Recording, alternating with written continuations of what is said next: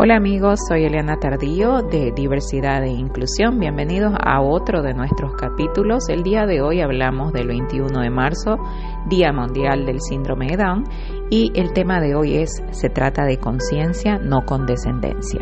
Bienvenidos.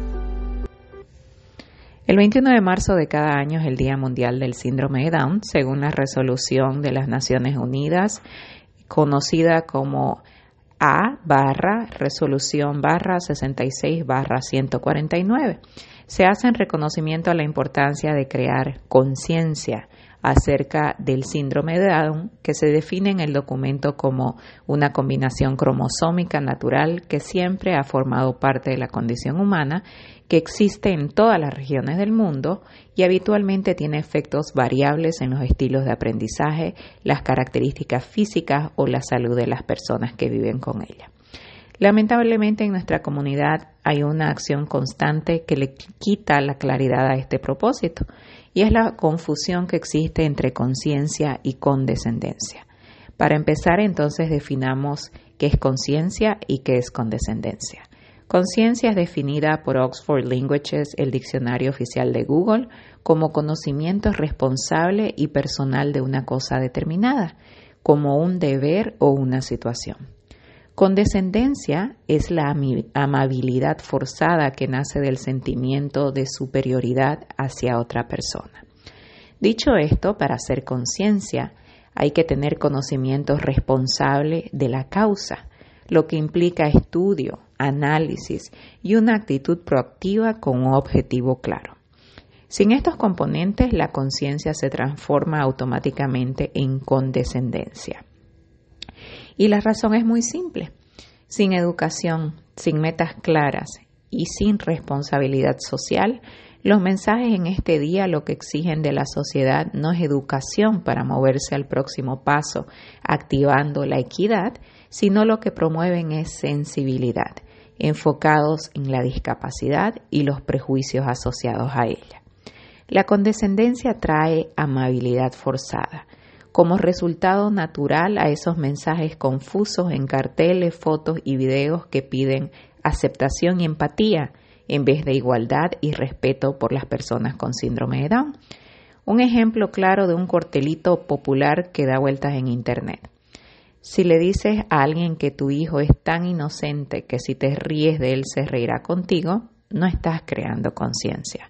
Estás creando condescendencia, celebrando ese sentimiento de superioridad que provocará la lástima inspiradora de querer hacer creer a alguien que tu hijo es tan inocente que no tiene la capacidad de discernir entre el bien o el mal o cuando una persona se hace la burla de él, en vez de exigir que haya respeto y levantar la expectativa general en la comunidad.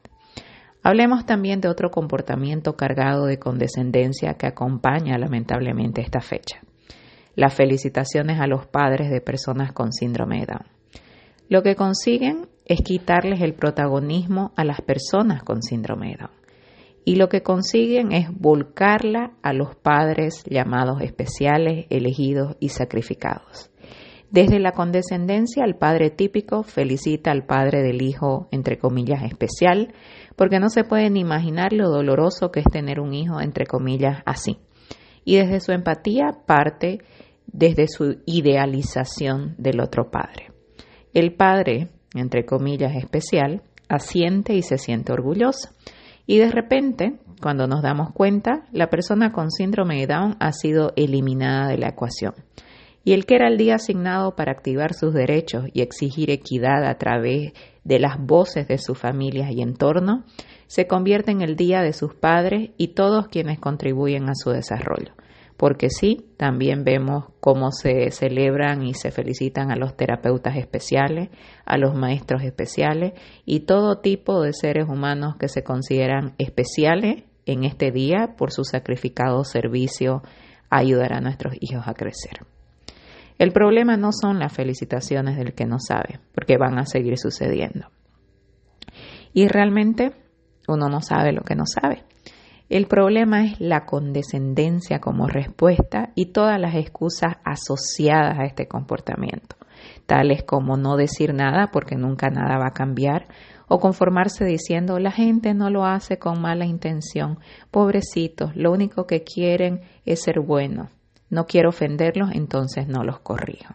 Cuando los padres asumen esta posición, lo que están haciendo es seguir la cadena del prejuicio y aceptar que sus hijos no son lo suficientemente valiosos como para ser amados y que para eso tienen que ser especiales. ¿Tu hijo o tu hija con síndrome de Down no te parece más importante que el resto del mundo? Esa es una pregunta que quiero hacer. Porque si crees que para no ofender a alguien tienes que poner a tu hijo en segundo lugar, probablemente tus prioridades no están claras. Este es el día para acabar con los prejuicios.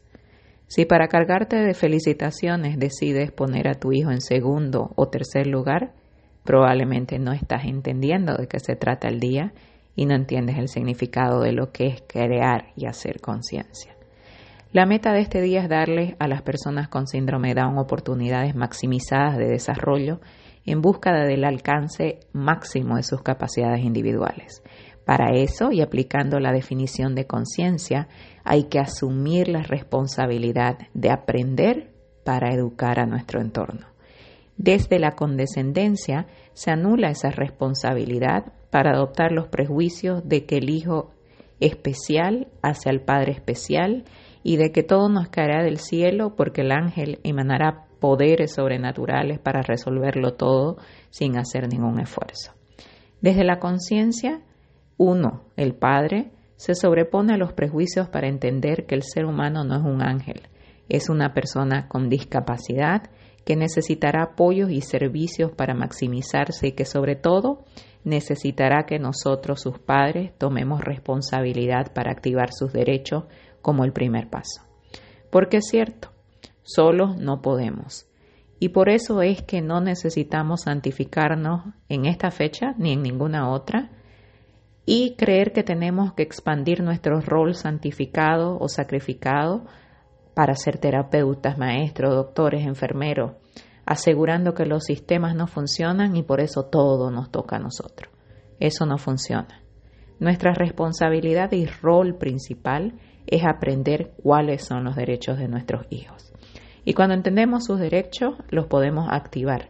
Y así en vez de santificarnos y sentirnos sacrificados, podemos activarnos y enfocarnos en que cada cual cumpla su rol a cabalidad para que el maestro sea un buen maestro, para que el terapeuta sea un buen terapeuta, para que recibamos los apoyos que necesitamos desde nuestra calidad de seres humanos, así como nuestros hijos, para que tengan todos los servicios que necesitan.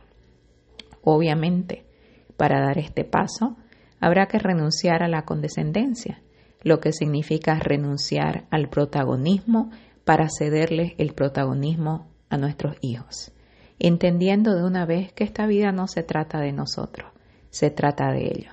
Este día no se trata de nosotros, se trata de ellos.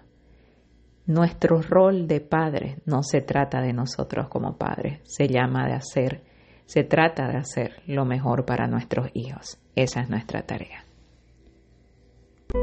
Gracias por estar conmigo el día de hoy y no te olvides seguirnos aquí en nuestro podcast y también en las redes sociales, Eliana Tardío H en Facebook, Eliana Tardío en Twitter e Instagram.